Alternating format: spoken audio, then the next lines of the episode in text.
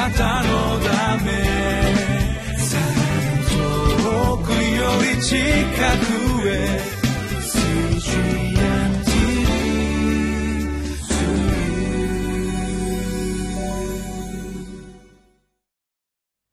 こんにちは。日本福音ルーテル板橋教会の牧師の後藤直樹です。10月29日誠実今日もご一緒に御言葉を聞いていきましょう。今日のテーマは最高の裁き主である神を恐れる権力者。聖書の箇所は詩編第58編1節から11節までです。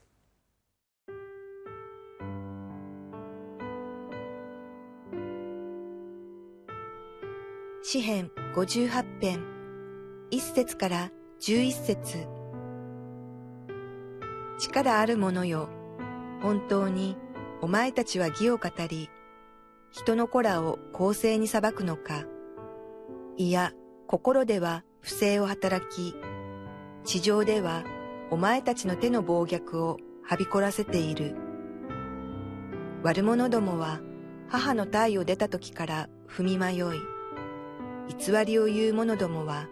生まれた時からさまよっている。彼らは蛇の毒のような毒を持ち、耳を塞ぐ耳の聞こえないコブラのよう。これは蛇使いの声も、巧みに呪文を唱える者の声も聞こうとしない。神よ、彼らの歯をその口の中で折ってください。主よ、若獅子の牙を打ち砕いてください。彼らを流れていく水のように消え去らせてください。彼が矢を放つときは、それを折れた矢のようにしてください。彼らを溶けて消えていくカタツムリのように、また日の目を見ない資産の子のようにしてください。お前たちの釜が茨の火を感じる前に、神は生のものも燃えているものも等しくつむじ風で吹き払われる。正しい者は復讐を見て喜び、その足を悪者の血で洗おう。こうして人々は言おう。誠に正しい者には報いがある。誠に裁く神が地におられる。今日の詩編第58編の祈りの言葉はある意味ではこの人はこの祈り手は時の当時の権力者たちリーダーたち、えーまあ、政治的指導者あるいは宗教的な指導者たちも含めてだったかもしれません。そういう指導者たちのその指導があなたたちそれで本当にいいのかっていう問いかけの文から始まっているところなわけなんです。一節見てください。力ある者よ本当にお前たちは義を語り人の子らを公平に裁くのかというふうに言っている。時の権力者指導者たちが人々を公平に取り扱わないむしろ不平等エコひいきどうしてあの人ばっかりひいきしてこの人はないがしろにするんだというそういう現実がまかり通っていた、まあ、そういう中にあって叫び声を上げる。そして今日の箇所11節見てください。こうして人々は言おう。誠に正しい者には報いがある。誠に裁く神が地におられると。まあ時の権力者たちはなかなかそうやって正しい指導をできていないけれども神は人々を公平に扱われる。正しい者には正しく扱い悪い悪い者には正しい裁きを下されるそういうある意味神様への正しさ正しい裁きを行う神様こそが本当の神様ですとこういうそういう信仰の告白をするそういう祈りの言葉を持って終わるという、まあ、そういうところなわけなんですね。まあ、こういうふうに祈っている今日の祈り手の気持ち私たちにもやっぱりあるんじゃないかなと思います私たち普段生活していてもリーダーがちゃんと人々に接してくれていない。なんかエコひいきばっかりしてみんなを分け隔てなく平等に接してくれてない。そうやっておかしいなって思う時やっぱりありますよね。もうそのような時にこそいや神様は一人一人をちゃんと見てくれて分け隔てなくちゃんと公平に接してくれているんだってことを私たち気づかされるというところになっていくわけなんですけれども、えそして2節以下御言葉が続いていくわけです。いや心では不正を働き当時の指導者たちがですよ。リーダーたちがですよ。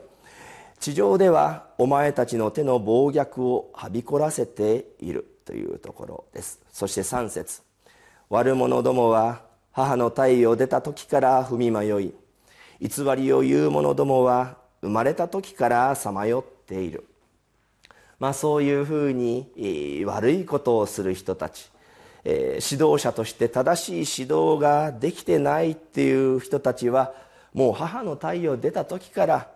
結局はダメなんだっていうちょっとこう嘆きの言葉でもあるんじゃないかなと思います。4節。彼らは蛇の毒のような毒を持ち耳を塞ぐ耳の聞こえないコブラのよう、まあ、そういう比喩を持ってこう言い表している。そして5節。これは蛇使いの声も巧みに呪文を唱える者の声も聞こうとしない。まあ権力者たち指導者たちっていうのはリーダーたちっていうのは人の意見を聞かない。そういう人が多いと今もそうですよね なんて言ったりしていいのか分かりませんけれどもそういうまあ嘆きの気持ちがここに現れているというところかも しれません。でそういうひどい人たちをこう見て比喩で語るそして神よ6節以下なっていくわけですよね。彼らの歯をその口の中で折ってください主よ若獅子の牙を打ち砕いてくださいここまで来ると私たちうーんってこう思うわけですよね。神様にですね自分が憎んでいる人の歯を折ってくださいという祈りを私たち祈ることができましょうか、まあ、それぐらい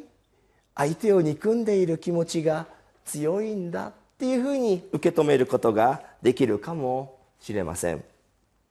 ただ私たちは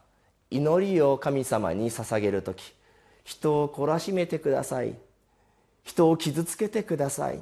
あの人の歯を折ってください。と祈る祈りはやっぱりしませんし今後もそういう気持ちにはならないことと思います。そういう意味では今日の詩篇のこの祈り手の心の中にある祈りというのはちょっときつい言葉で言うとかわいそうな祈り。言い換えると未熟な人の祈りとそう言ってもいいのかもしれません。この人の信仰がどうというよりもその人の心が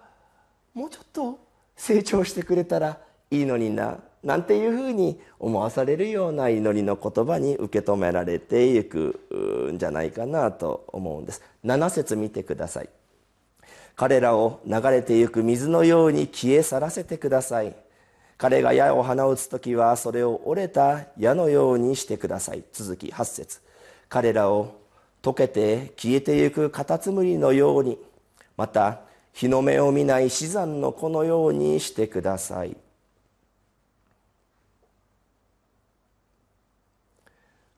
この詩篇の作者のように私たちもこう祈っていいのいいんだなんていうふうに受け止める必要はないと思います。この人の祈りの言葉はとても未熟な祈りだなとそういうふうに純粋に受け止めていいのではないかと思います。9節。お前たちの釜が茨の火を感じる前に神は生ものも燃えているものも等しくつむじ風で吹き払われる。十節。正しい者は復讐を見て喜びその足を悪者の地で洗おう。ここまで来るとあのイエス様が十字架の上で言いましたよね。主よどうぞ彼らをお許しください。彼らは自分で何をしているのかわからないのです。なんか同じような気持ちになってしまいます。人の不幸を見て喜ぶ気持ち。これはある意味歪んだ感情の表れでありますし私たちはああこういう人もいるんだなで終わらせずにこのような人も神様は良い方向へと必ず変えてくださる。そう信じる祈りを私たち祈ってもいいんじゃないでしょうか。ああこの人はダメだね。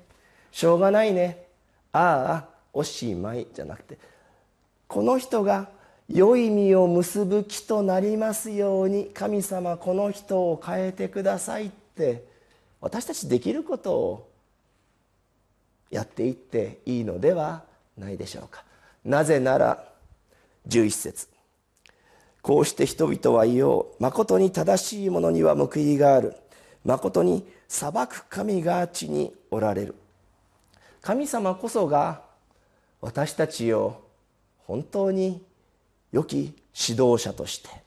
私たちを変えてくださるお働きをされる方なのだと私たちは信じているからです。悪い人を見てこの人はダメだダメだダメだ。あいつはしょうもないしょうもないと言って終わるのでは私たちは救いようがありません。私たちにできることその人が良い実を結ぶものへと変えられますようにあなたはそれができる。裁きのできるお方ですというふうに素直に神様にお祈りしていきたいと思います。